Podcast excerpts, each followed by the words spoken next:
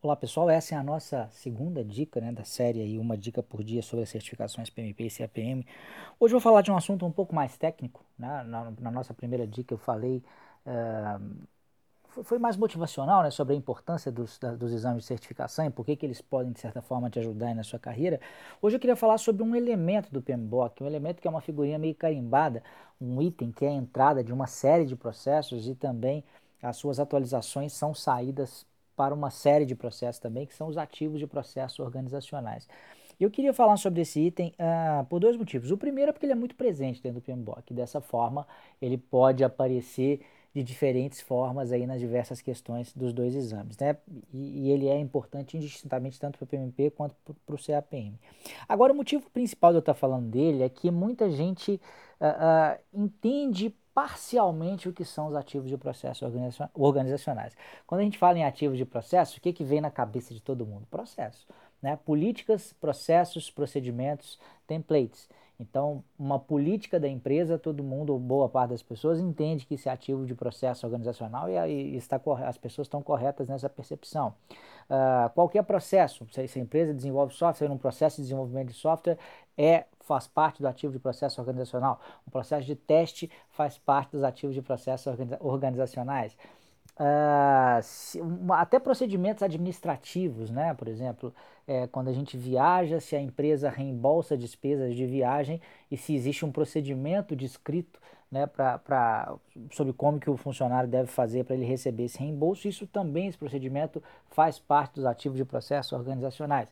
Um último exemplo dentro dessa parte que eu acho que é mais simples e que todo mundo compreende, template, template, né? Então, se você vai fazer um plano de projeto, por exemplo, existe um, um documento, não, um documento de template, né? Um gabarito, uh, uh, um molde ali em que você não precisa começar do zero toda vez, já estão lá as sessões definidas, né? Esse template de um plano de projeto é também ou faz parte também dos ativos de processos organizacionais. Então, eu diria que essa é uma parte mais estática dos ativos de processo e, quase todo mundo entende isso bem e acaba não, não, não se deixando enganar em relação a isso.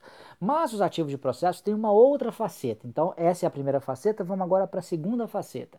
E essa segunda faceta, muita gente não tem uma compreensão muito clara e é para isso que eu quero chamar a sua atenção. Os ativos de processos organizacionais, além dos procedimentos, processos, templates e políticas, ele é, eles são compostos também pela base de conhecimentos organizacional.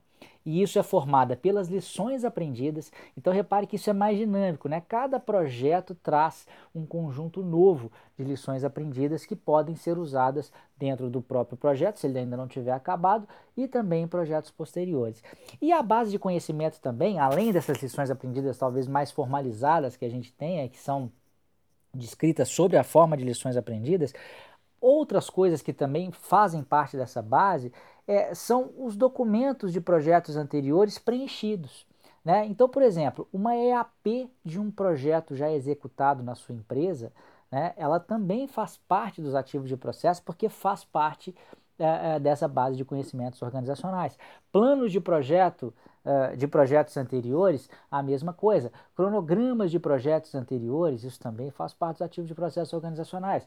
Listas de riscos de projetos anteriores, planos de comunicação de projetos anteriores, relatórios de desempenho de projetos uh, uh, anteriores, planos da qualidade, métricas de qualidade de projetos anteriores, ou seja, tudo que foi produzido né, é, em projetos anteriores, é, em especial as coisas relativas ao gerencia, gerenciamento de projetos, a gente diz que isso também faz parte da base de conhecimentos organizacional e, portanto, faz parte também dos ativos de processos organizacionais, tá? Então fique ligado e, e é exatamente por isso que é tão comum a gente ter a expressão atualização dos ativos de processos organizacionais, porque à medida em que a gente vai simplesmente executando projetos, né, a gente vai gerando né, é, é, é, componentes aí que vão fazer parte desses ativos de processo. Tá? Então, como eu estou dizendo, como esse é um item muito comum, ele é, até vale a pena depois vocês pegarem a versão impressa, é, desculpa não, impressa não, a eletrônica do PMBOK, para ter acesso a essa edição eletrônica, basta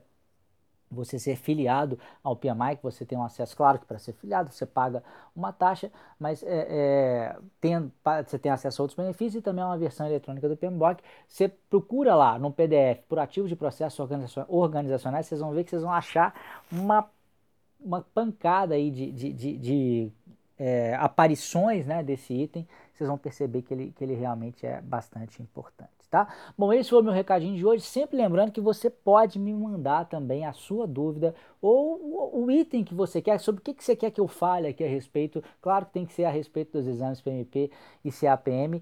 Quem sabe né, aquele item que você me enviar não vai ser escolhido aqui como uh, objeto nosso de um próximo áudio, eventualmente um vídeo. Pode ser que, que eu digo porque eu, vou usar sempre a mídia que for mais fácil para você utilizar. Né? Eu estou usando o áudio aqui porque você não precisa, às vezes, né, nem, nem parar o que você está fazendo. Se você estiver, às vezes, aí dirigindo, bota no play é, é, e vão embora. Se você estiver caminhando também dá para você ouvir sem ter que parar de fazer o que você está fazendo, tá bom? Mas manda aí a sua dúvida em sessões adicionais, em novos conteúdos, eu posso estar tá respondendo aí para todo mundo. Grande abraço e até a próxima.